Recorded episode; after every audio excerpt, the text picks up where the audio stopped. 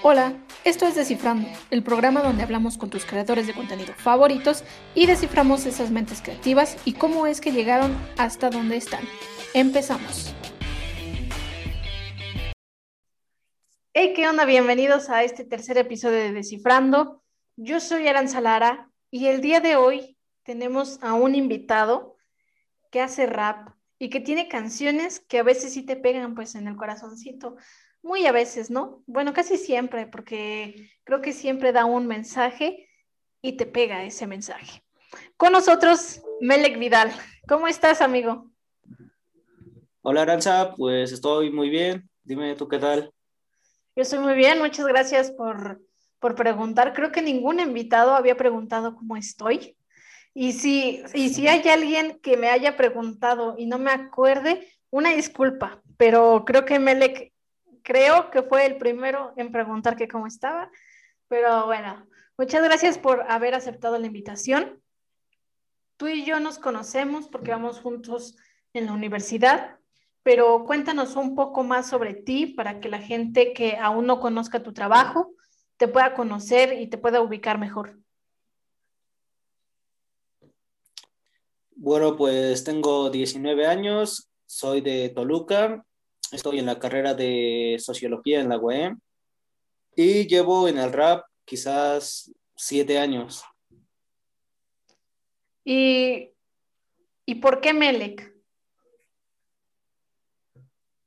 Ah, bueno, eso es porque cuando grabé mi primera canción, eh, con el amigo que grabo que es Conker, él me preguntó que cuál sería mi nombre como que artístico. Y bueno, yo no, yo no tenía ninguno, entonces él me recomendó que buscara en Google mi nombre en otro idioma, entonces eso hice. Y cuando busqué ya las traducciones me salió Melek y bueno, Melek significa ángel en turco. ¿Y, ¿Y no encontraste como, por ejemplo, en otros idiomas? ¿O sí no encontraste, pero Melek te llamó más la atención? Ah, no, no sí, sí, sí, los encontré, pero pues no, no me gustaron mucho, entonces me quedé con él. ¿Y desde cuándo empezaste a crear este, este estilo de música? ¿Cuándo fue este, el día en que dijiste, quiero hacer rap y no reggaetón, por ejemplo? Eh, bueno, eh, solo recuerdo que fue cuando estaba en segundo de secundaria, que es en el año 2014.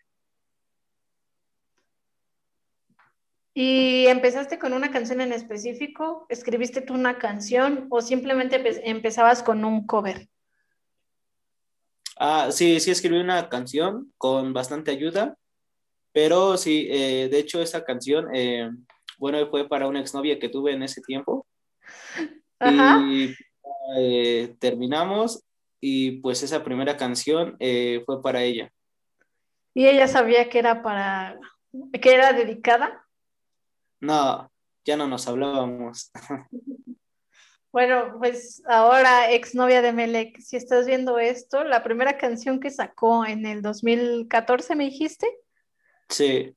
Bueno, era para ti, aunque no te lo dijo, pero era para ti. Entonces, eh, ¿tú escribes la letra? ¿Tienes alguien que te ayude? ¿O simplemente tú decides qué poner? No, yo, yo le escribo. Algunas veces sí me ayudan, pero pero es en el coro, porque a mí los coros casi no se me dan, entonces es ahí donde más me ayuda.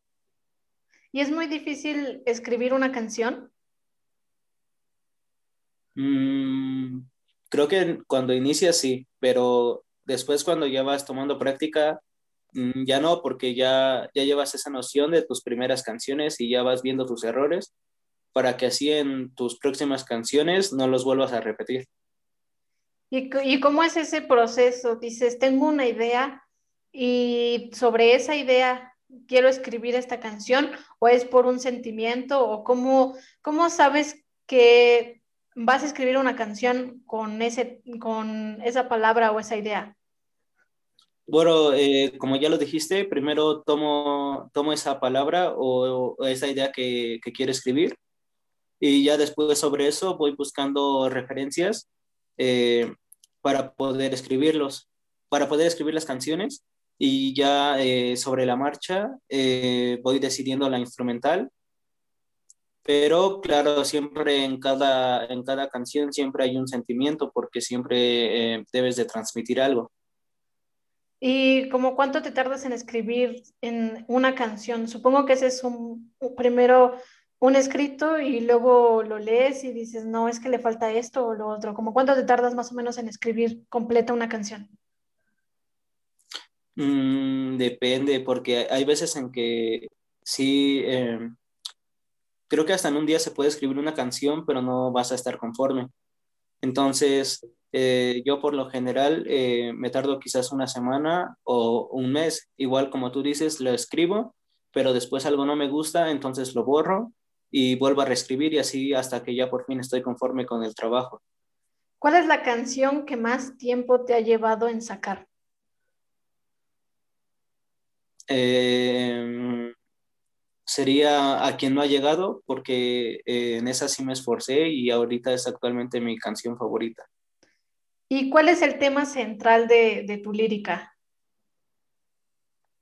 Mm, creo que lo central sería que los, eh, los que me escuchan se queden con algún mensaje. Mm, hablar de, de, la vida, hablar de, del amor, pero no del amor hacia una pareja, sino que también del amor hacia tu familia, hacia, tus amigos y hacia muchas personas que vas conociendo en tu vida. Y así como nosotros consumimos tu música, supongo que tú consumes música de alguien más. ¿Quiénes son tus referentes o quiénes son tus influencias para crear ese tipo de música? Bueno, pues todos son españoles. Uno de ellos es Samcor, eh, el segundo es Snatch y el tercero sería Procanciolítico. ¿Y cuál es tu canción favorita del momento? Eh, se llama Lobo Negro de, de Amcor. Tú me habías dicho que habías empezado también en la carrera por un rapero justamente español. Cuéntanos cómo, cómo fue que él te influyó ¿Y cómo fue que dijiste que tú querías hacer justamente eso? Ah, bueno, en la, en la prepa me dejaron un trabajo acerca de un artista que nos gustara bastante. Entonces, pues en ese tiempo y ahora lo sigue siendo. Eh, se llama Nach, entonces eh, ya en la tarde estaba investigando sobre su vida, eh, dónde había nacido y todo lo referente a él, y me salió que era licenciado en sociología. Y eso se me hizo muy curioso, entonces lo busqué eh, y ya me salió que, que, era la carrera. Entonces, después ya en sexto semestre, decidí que iba a estudiar sociología y por buena fortuna o buena suerte, la UAM eh, ofertaba esa carrera y eh, decidí intentarlo y pues tuve la buena suerte de quedar ahí. ¿Y ¿Y cómo piensas ejercer justamente la sociología? ¿Quieres dedicarte completamente a la música, pero teniendo la sociología de herramienta? ¿O realmente piensas enfocarte más en la sociología y el rap simplemente como como un hobby o hacer algo, algo que realmente no estás buscando este, como para vivir? Mm, bueno, pues del rap, si se me presenta la oportunidad y puedo, eh, viviría de él. Pero pues también eh, es, bueno, para mí es importante tener una, una carrera porque eh, en caso de que no, no pueda sobresalir en el rap, pues ya tendría la carrera y bueno, más que como un investigador, que pues la sociología es más investigar, me gustaría ser profesor. Profesor de sociología. Ahí yo creo que bueno, no sé, fíjate que yo también he pensado lo mismo, que quizá también como profesora, pero tú te desempeñarías ya en, la propia universidad o en, grados más bajos. Mm, creo que sería en grados más bajos, en preparatoria es donde me gustaría más eh, ser profesor. Muy bien, y yo he visto que nada más estás como en la plataforma de YouTube y en Instagram pues muy a veces subes como una historia o, una foto o algo así. Entonces, ¿No has pensado en migrar a las plataformas que actualmente están dando como el boom total, que en este caso sería TikTok? Podrías subir tus canciones, hacer una tendencia y te haces muy conocido. Mm, sí, eh, sí lo he pensado, pero sí es eh, mucho trabajo porque hay que trabajar con una distribuidora y muchas de esas distribuidoras eh, a los artistas que no son conocidos les llegan a cobrar para que así ellos distribuyan sus canciones, pero al mismo tiempo que te cobran, las regalías te suelen beneficiar más a la distribuidora que al propio artista, entonces por eso es, es buscar una distribuidora, una distribuidora que sea la mejor y que se adecue a lo que tú puedes hacer. Y por ejemplo, este, ¿Tú has pensado en alguna distribuidora que dijeras, sabes que si me contacta, le digo que sí? Eh, bueno, ahorita la que he visto mucho se llama Royal Eyes, eh, Royal Eyes Music, me parece. Es esa la que he estado viendo y bueno, con, con esa distribuidora me gustaría trabajar. ¿Y es necesario tener una distribuidora? Porque, por ejemplo, eh, en los videos de TikTok, tú subes tu video y se crea como justamente ese audio. Si subes nada más un TikTok con el audio de tu canción, muchas personas más pueden usar ese audio. Es necesario una distribuidora, bueno, viéndolo desde el ojo artístico, ¿verdad? Uno que lo ve este como más de la comedia o más de algo que, que normalmente siempre se hace tendencia eh, no sé, o sea, yo no sé si es necesaria una distribuidora. Mm, para, si quieres que tu, tu música la puedan ocupar en las historias de Instagram y la puedan escuchar en Amazon, en Deezer, en Apple Music, ahí sí es necesario la distribuidora. En este caso, como dices de TikTok, yo no sabía hasta que tú ahorita lo acabas de mencionar. Sí, eh, eh, puedes hacer eso puedes subir un video este, cantándola o haciendo el lip sync y ese mismo audio lo podemos utilizar todos sin necesidad de que esté conectada a otra, a otra plataforma.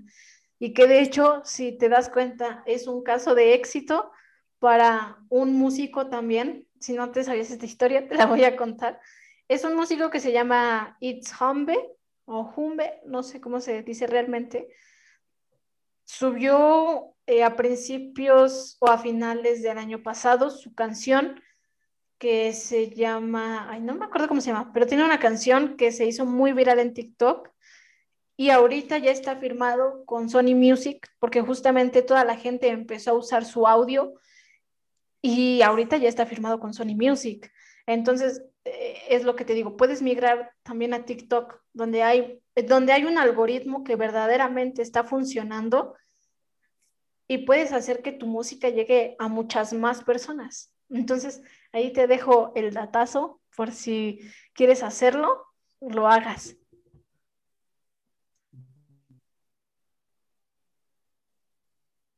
Y tu música nada más la podemos encontrar. Y creo que sí, pues lo voy a intentar. Sí, inténtalo, verdaderamente inténtalo.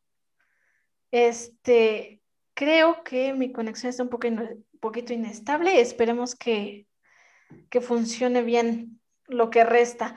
Este, eh, tu música nada más la podemos encontrar en YouTube. ¿No la has intentado subir a Spotify? O para, o para eso sí necesitas. Mm, no, de momento solo está en YouTube. Eh, Sí, por eso sí se necesita la distribuidora, por eso es que de momento solo está en YouTube. Aparte que yo considero que para subirla yo a, una plataforma debería de tener un, público eh, más grande de momento.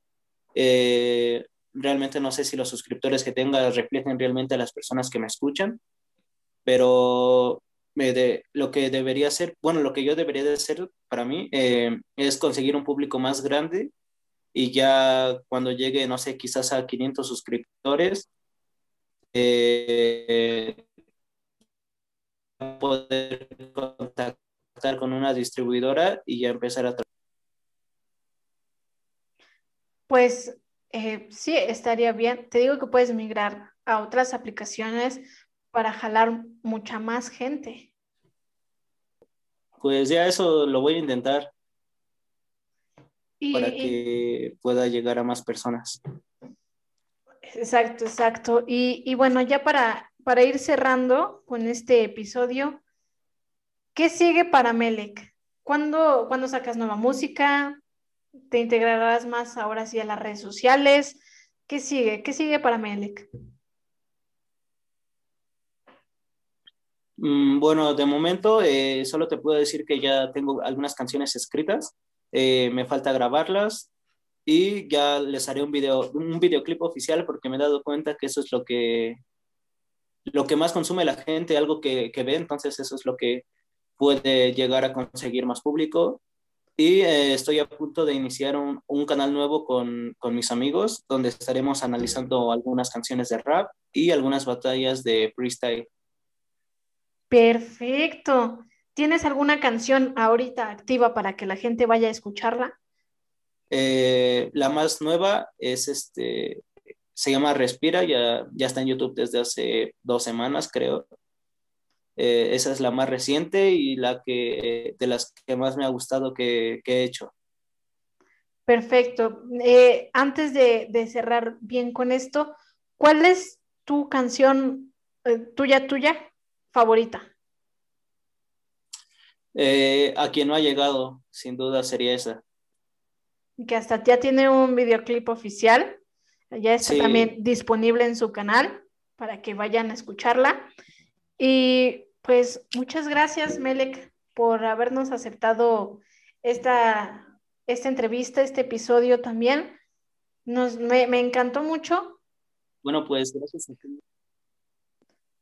No, pues, muchas gracias nuevamente. Y bueno, vamos Vamos a decir a la gente cómo te encuentras en todas las redes sociales para que te busquen. Ah, creo que sucedieron unos problemas técnicos.